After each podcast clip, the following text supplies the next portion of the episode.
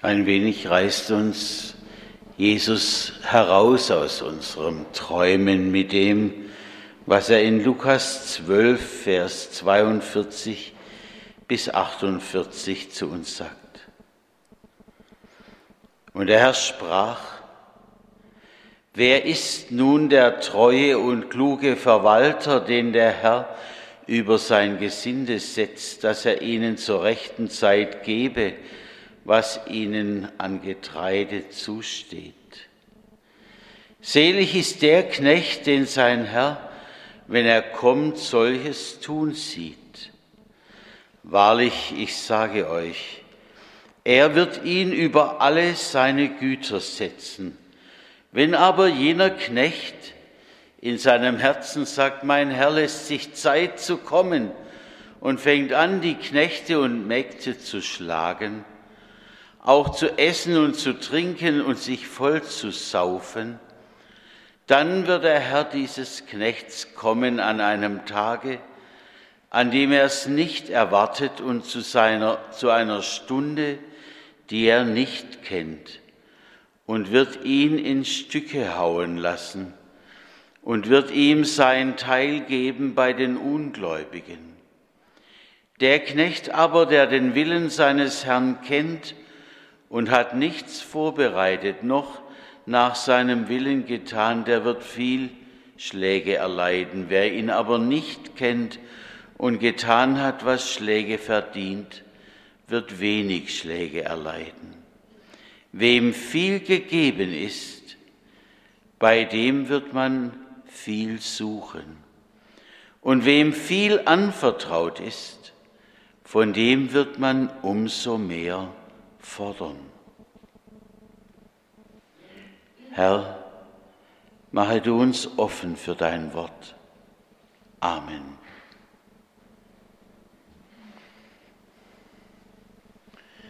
Vor kurzem habe ich im Fernsehen einen Bericht gesehen über Friedwaldbestattungen. Das klang wie ein Ideal für viele Menschen. In wenigen Jahren ist die Asche mit dem Boden des herrlichen Waldes eins, so hieß es da. Und während das erklärt wurde, da sah man die Sonne durch die Bäume leuchten. Und viele dachten wohl, zum Ende Vereinigung von Mensch und Natur, das muss es doch sein. Und dazu, kein Grab muss jahrelang mehr geschmückt werden. Der letzte Friede sieht er etwa so aus. Der Tod, ist das sein letzter Sinn? Wer allerdings die Bibel aufschlägt, und nicht alles verdrängt, der findet ganz anderes. Da ist von einer Hoffnung die Rede, die sich auf ein neues Leben bezieht, auf ein wirkliches Leben so, wie wir eigentlich geschaffen wurden, bei Gott, ganz nahe bei Gott. Und ohne dass ständig droht, das alles aus sein könnte. Kein Sündenfall trennt uns mehr von Gott. Wir leben daheim beim Vater, wo, wie wir es vorhin gehört haben, Gott abwischen wischen wird alle Tränen, wo ein Fest gefeiert wird, wo weit mehr neu aufgehen wird als man hier unter Schmerzen und Tränen hergeben musste. Wie dichtet Philipp Nikolai, wir werden es nachher singen, kein Aug hat je gespürt, kein Ohr hat mehr gehört, solche Freude, des jauchzen wir und singen dir das Halleluja für und für. Noch eines aber finden wir in der Bibel. eine Station, die davor ist. Sie sieht aus wie eine Grenzstation. Dort wird beurteilt, wer hereinkommen darf und wer nicht.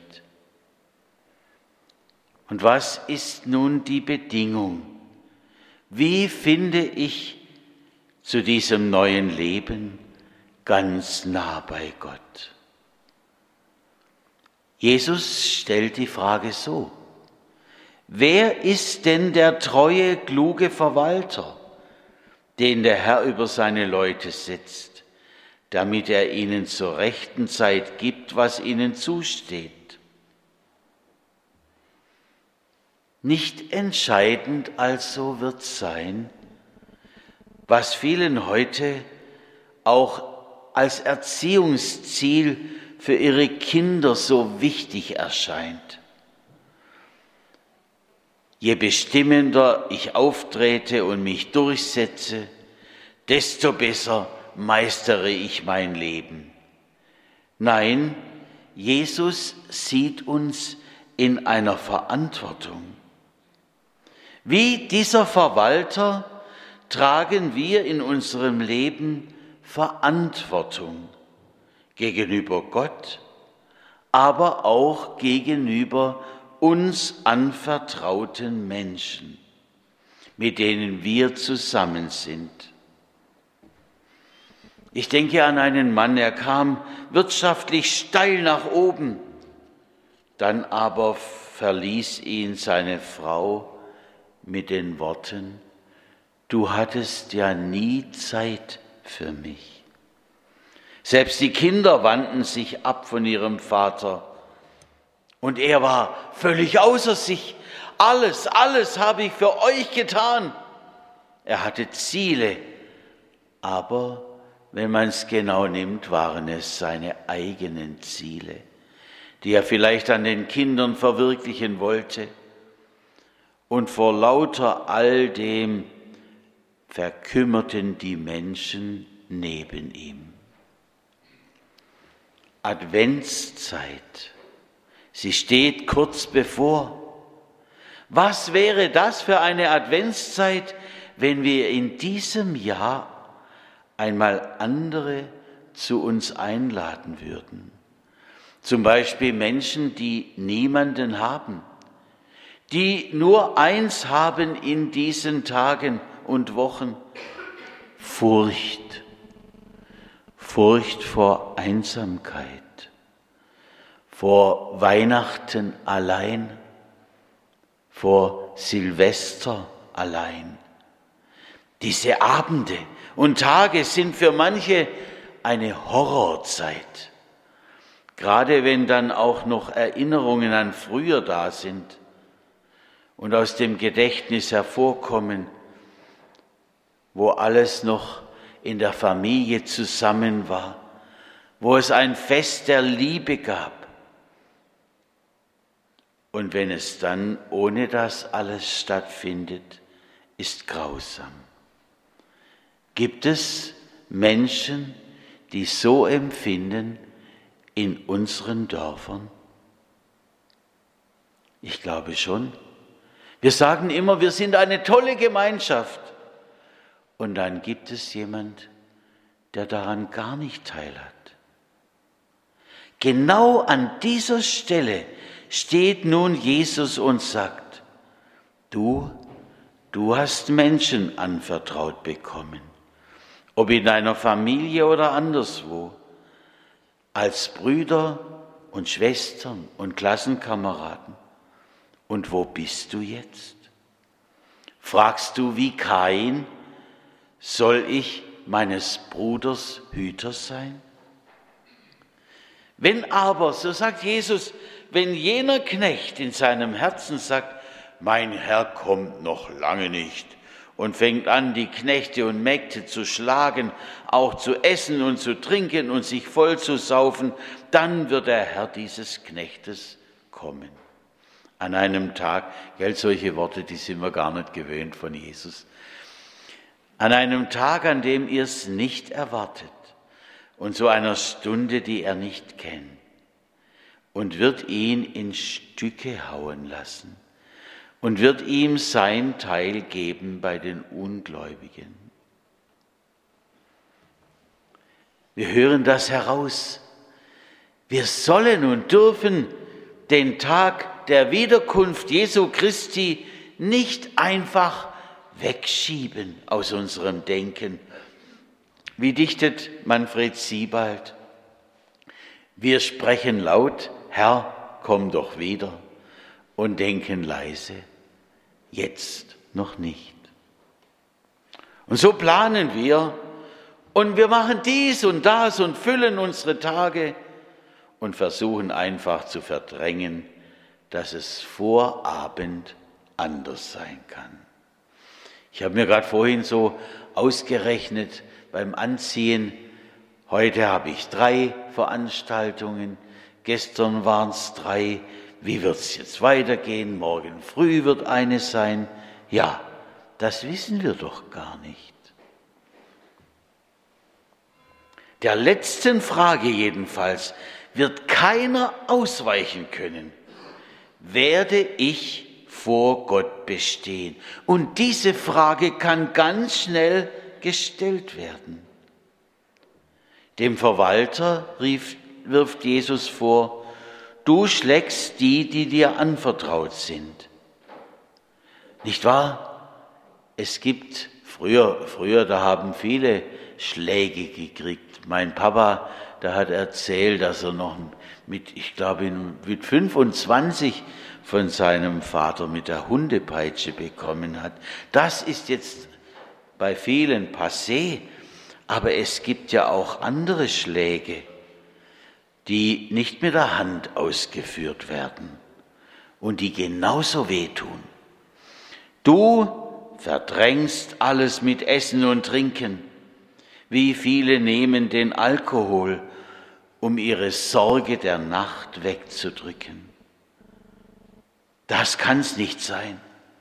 Gott hat uns hier verantwortlich hergestellt, nicht zum Verdrängen. Eltern tragen Verantwortung für ihre Kinder und umgekehrt. Paten für ihre Patenkinder, Nachbarn sind zur Hilfe uns an anvertraut. Und der Chef trägt Verantwortung für seine Mitarbeiter. Und wer hier besonders angesehen ist, wer viele Aufgaben bekommen hat, steht ganz besonders in der Verantwortung Gott gegenüber.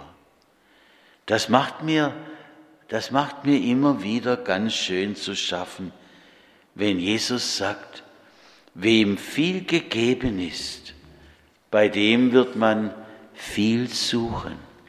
Wem viel anvertraut ist, von dem wird man umso mehr fordern. Im alles entscheidenden jüngsten Gericht wird es heißen, und genauso hat es uns Jesus gesagt, was ihr getan habt, einem von diesen meinen geringsten Brüdern, das habt ihr mir getan. Was wir tun aber, das soll und darf aus der Liebe kommen. Aus der Liebe dessen, der uns seine Gnade und Liebe schenken kann, auch unverdient. Ich bin so gespannt, und Sie auch vielleicht, wer von dem Herrn schließlich verstoßen wird und wer angenommen. Vertrauen wir nicht auf unsere Leistung, sondern lassen wir uns von Gottes Liebe einholen. Und die, nämlich seine Liebe, sollen und dürfen wir weitergeben an die Menschen neben uns. Da liegt Hoffnung drin, im Glauben an Gott an Jesus Christus und in seiner Liebe zu den Menschen neben uns. Amen.